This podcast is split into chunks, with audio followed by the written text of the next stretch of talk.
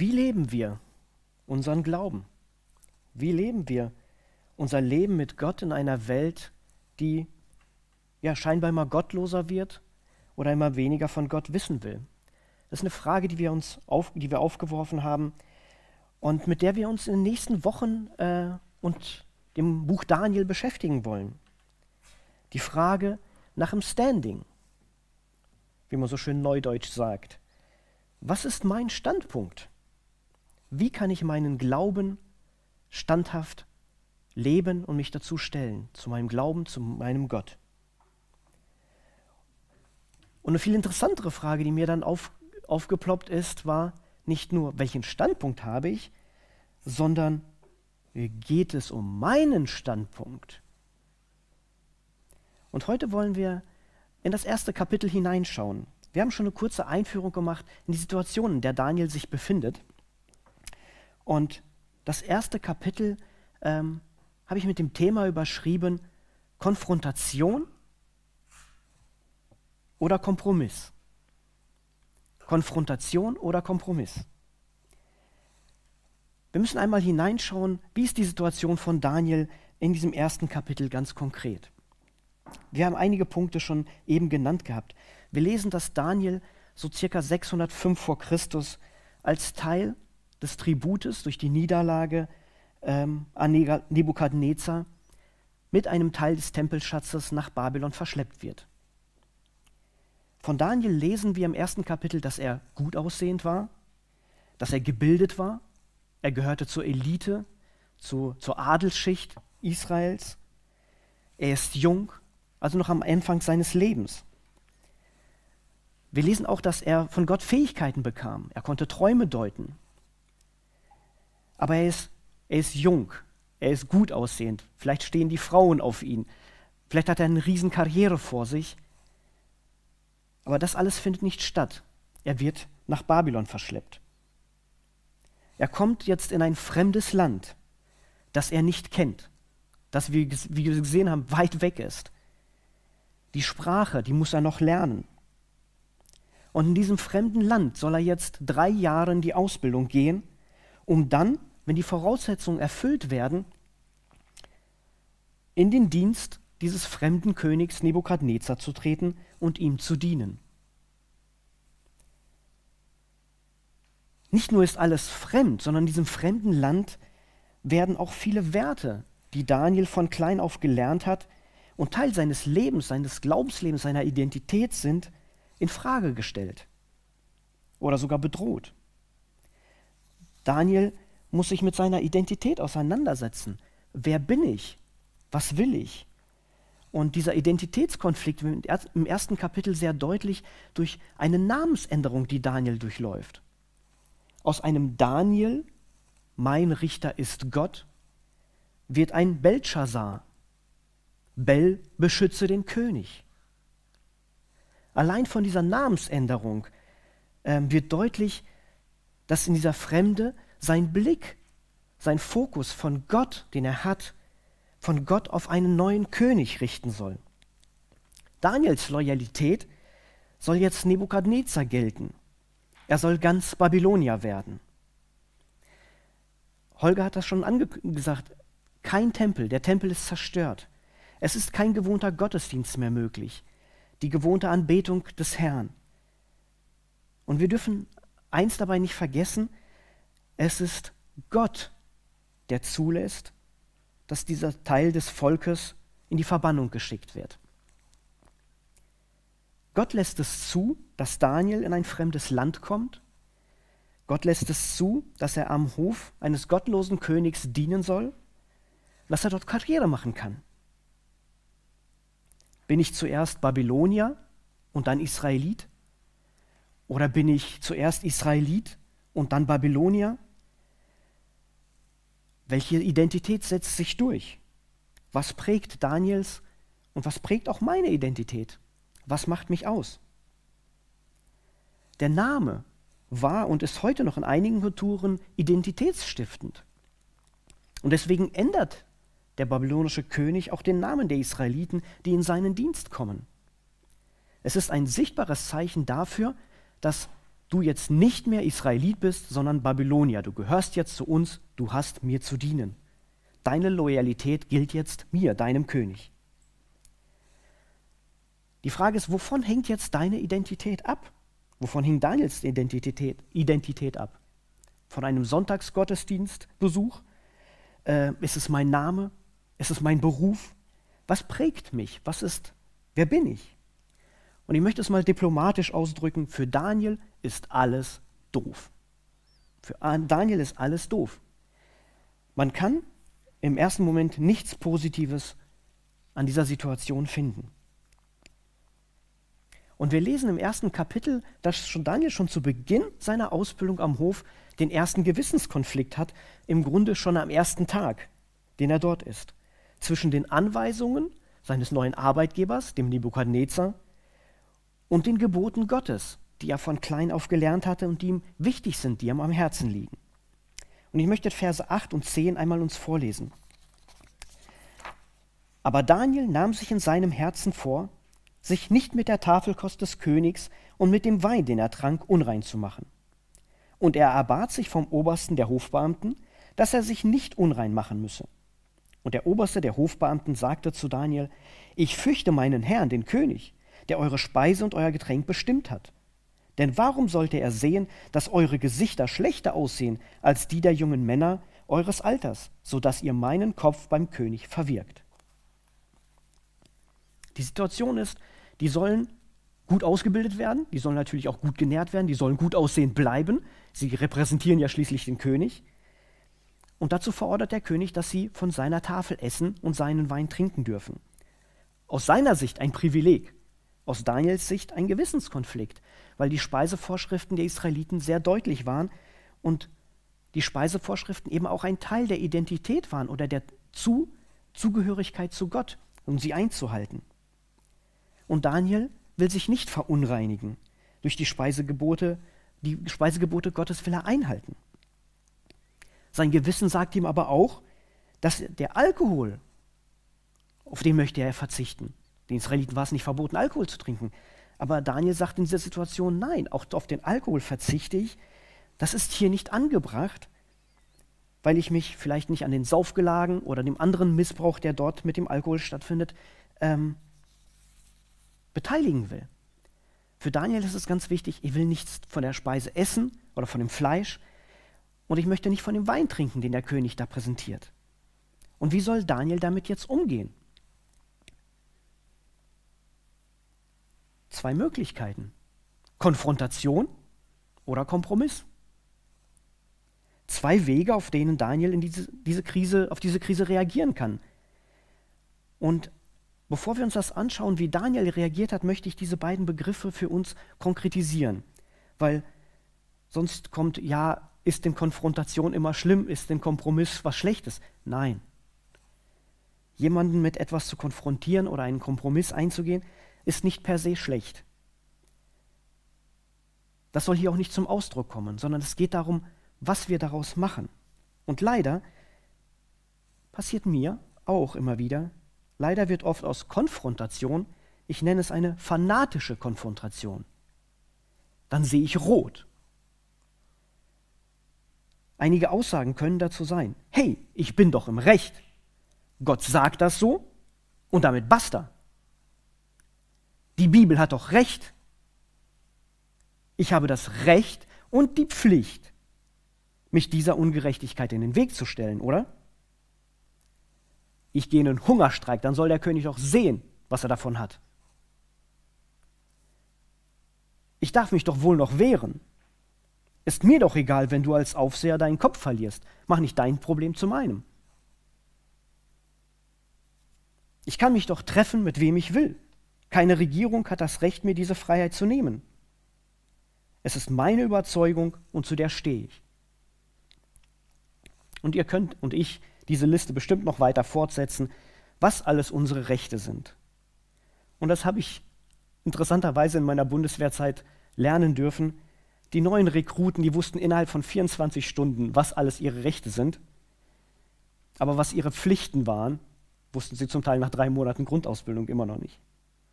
Und ich merke, dass genau das äh, in mir oft passiert. wenn ich mit jemandem über biblische Wahrheiten ins Gespräch komme, in die Diskussion komme und der andere eindeutig im Unrecht ist, dann brodelt es in mir hoch.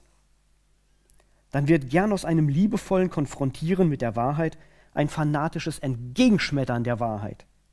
Entgegenschleudern, damit sie auch ordentlich trifft und die Betroffenheit tief sitzt. Und wisst ihr, das Gute daran ist, ich bin ja auch noch zu 100 Prozent im Recht.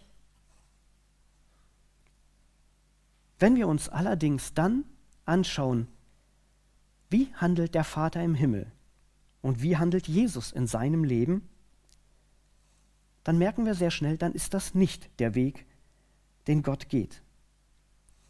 Und wenn das nicht der Weg ist, den Gott geht, dann kann es doch auch nicht der Weg sein, den Gott will, dass ich gehe.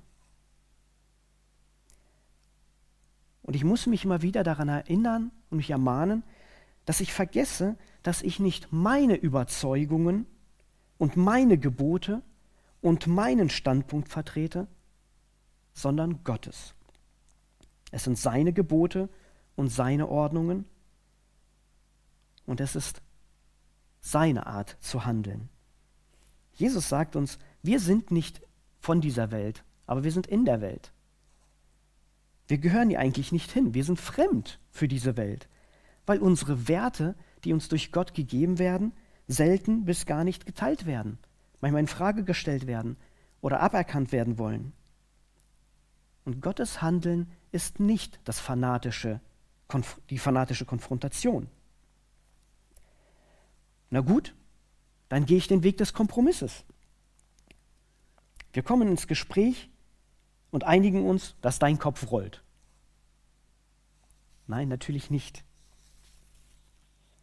Auch bei diesem Kompromiss merke ich, dass wir oft oder manchmal in diesen faulen Kompromiss hineingeraten. Es ist ja nur das Essen, ich werde nur wenig davon zu mir nehmen.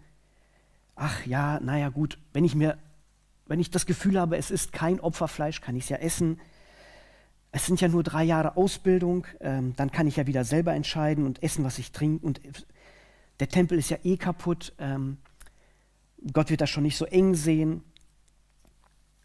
Ich sage einfach mal, ich vertrage das Essen nicht und mir wird immer schlecht davon.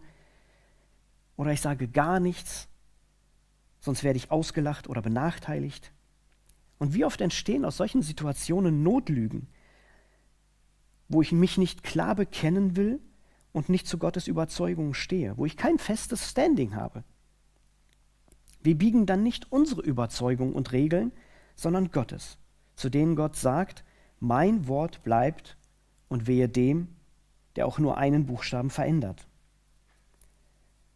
Wir sehen, fanatische Konfrontation und faule Kompromisse führen einfach nicht ans Ziel.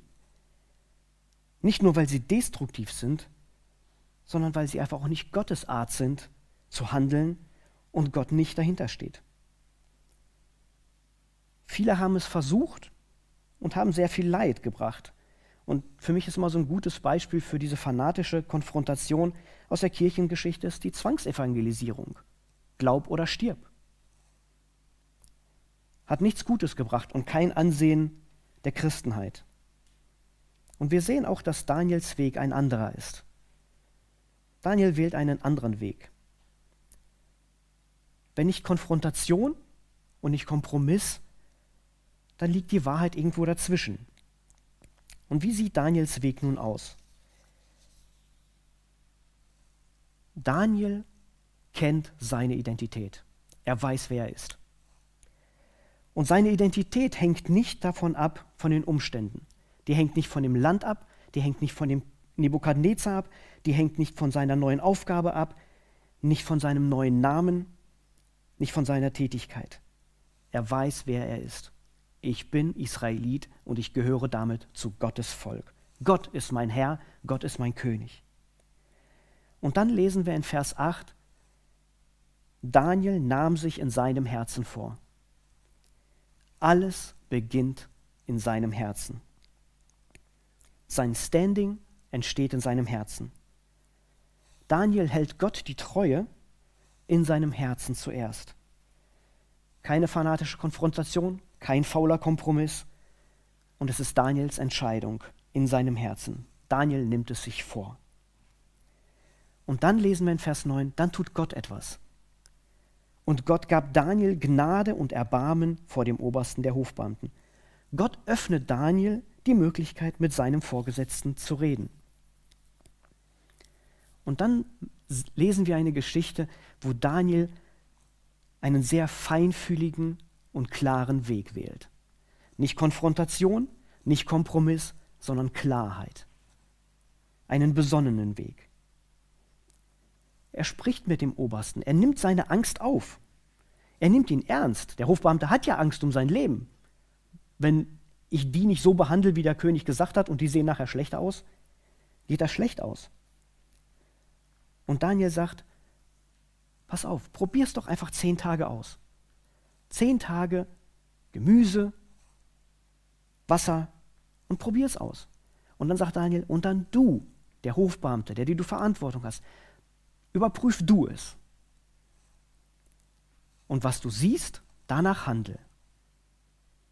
Er drängt die nicht in eine Ecke, wo er keinen Handlungsspielraum hat, so nach dem Motto, ich gehe jetzt in den Hungerstreik und wenn ich mager aussehe, dann ist es deine Schuld, weil du nicht auf mich hören willst und dann kann der König gucken, was er mit dir macht. Nein, er sagt, probier es aus. Was sind schon zehn Tage zu drei Jahre? Schau doch einfach hinein, probier es aus. Daniel geht nicht in die Verteidigung mit Händen und Füßen, Hungerstreik oder sagt, na, dann macht mit mir doch, was ihr wollt. Nein, er geht feinfühlig und besonnen vor und sagt, probier es doch mal aus. Gemüse, Wasser,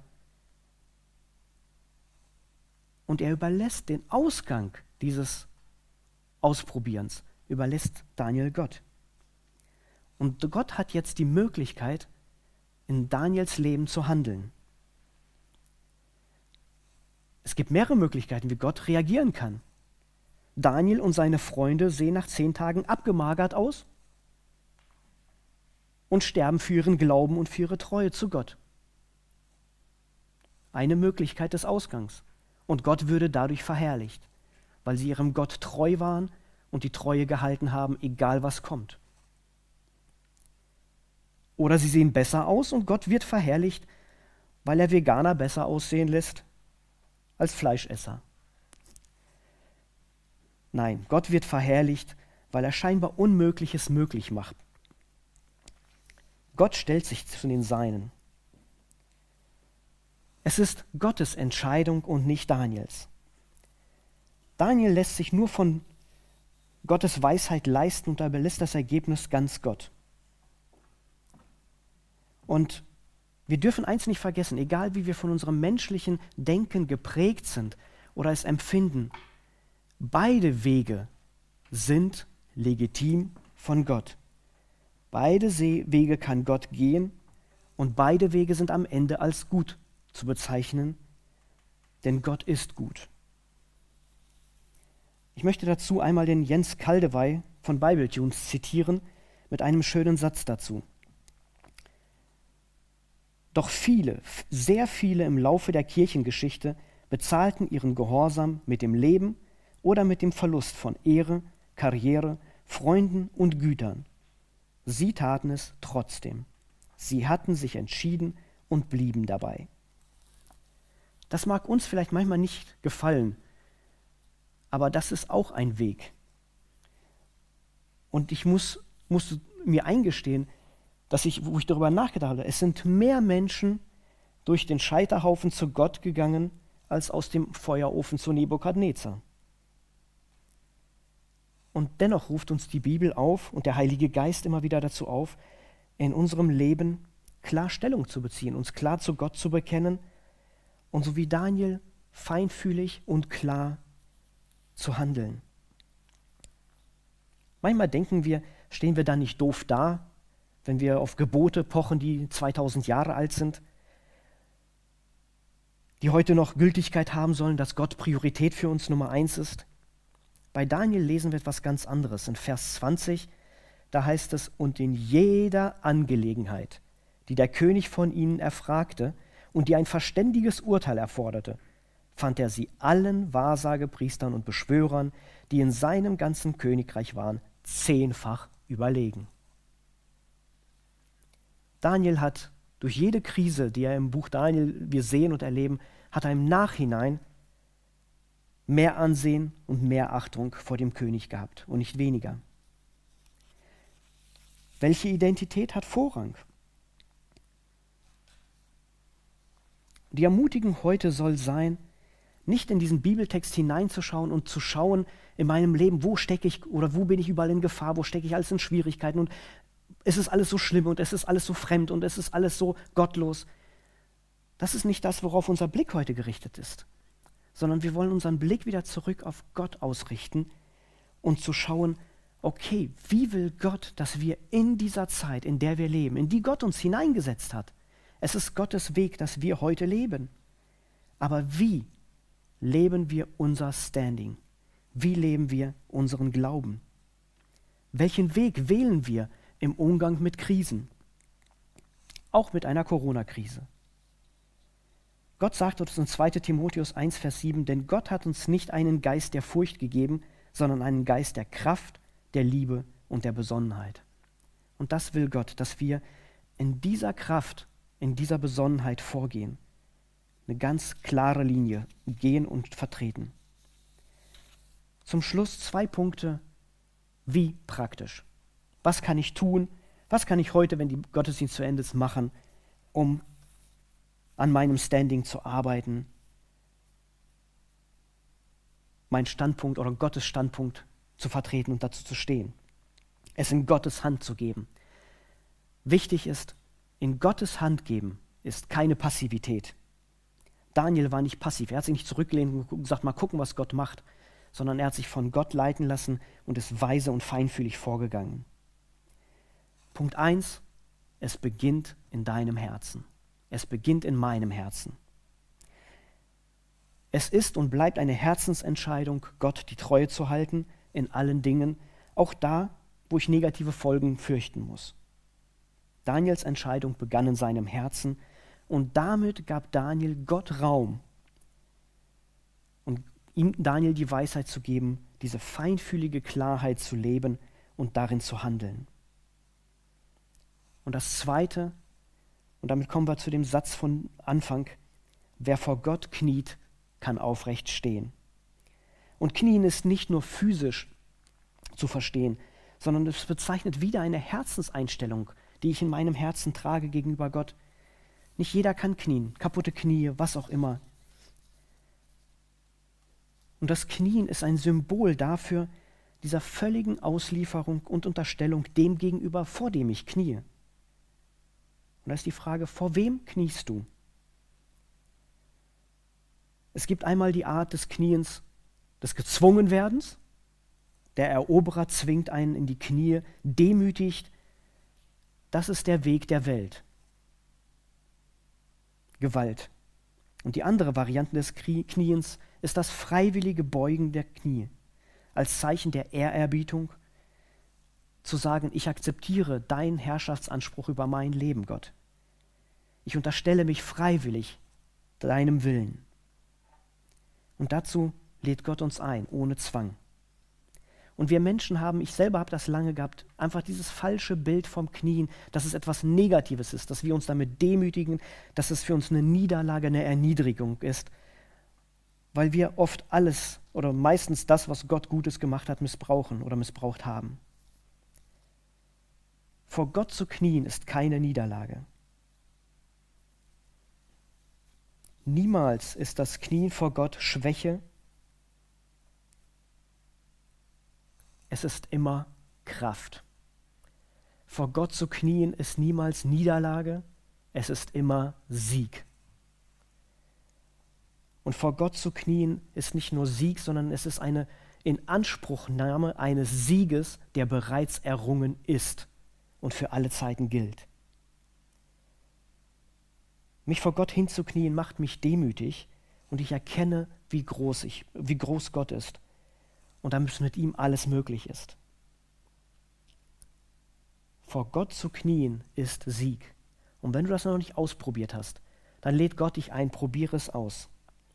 Das Knien vor deinem Gott, dein Knie vor deinem Gott zu beugen, ist Sieg und Anbetung. Und ich möchte euch zu am Ende jetzt zwei Terminen einladen, wo es darum geht, sein Knie zu beugen. Physisch, aber auch im Herzen. Ich lade ein zum Gebetsabend. Zeit mit Gott. Während des Lockdowns treffen wir uns jeden Dienstag 20 Uhr im Zoom-Raum, der im Newsletter ist, um für eine halbe Stunde gemeinsam vor Gott zu treten und zu beten. Kniend oder nicht kniend, aber diese Zeiten sind kraftvoll und segensreich. Und ich möchte euch einladen, dass wir am 6.3. ab 9 Uhr einen 24, ein 24-Stunden-Gebet starten wollen. Und dazu seid ihr herzlich eingeladen. Ab Mittwoch wird es im Newsletter und auf der Homepage die Informationen, konkrete Informationen dazu geben, ähm, wie es stattfindet, wie ihr euch anmelden könnt, wie das ablaufen wird. Und wir suchen 24 zuverlässige Beter, die sagen, ich bin bereit, eine Stunde mein Knie zu beugen und die Situation, diese Krise, in der wir stecken, vor Gott zu bringen. Und wir wollen Gott 24 Stunden mit diesem Anliegen in den Ohren liegen und ihn anflehen, dass er uns durch diese Zeit hindurchführt und aus dieser Zeit hinausführt. Wir wollen 24 Stunden Zeit nehmen fürs Gebet. Und im Newsletter werdet, oder auf der Homepage werdet ihr erfahren, wie dann der Staffelstab weitergegeben werden kann an den Nächsten. Und wir wollen uns für 24 Stunden beten. Natürlich darf jeder auch spontan mit dazukommen und spontan mitbeten. Aber uns geht es darum, dass 24 Leute sagen, ja, wir verbindlich, die Stunde übernehme ich, dass 24 Stunden lang das Gebet nicht abreißt. Und wir laden euch dazu ein, diese Zeiten zu nutzen. Wer vor Gott kniet, kann aufrecht stehen. Amen.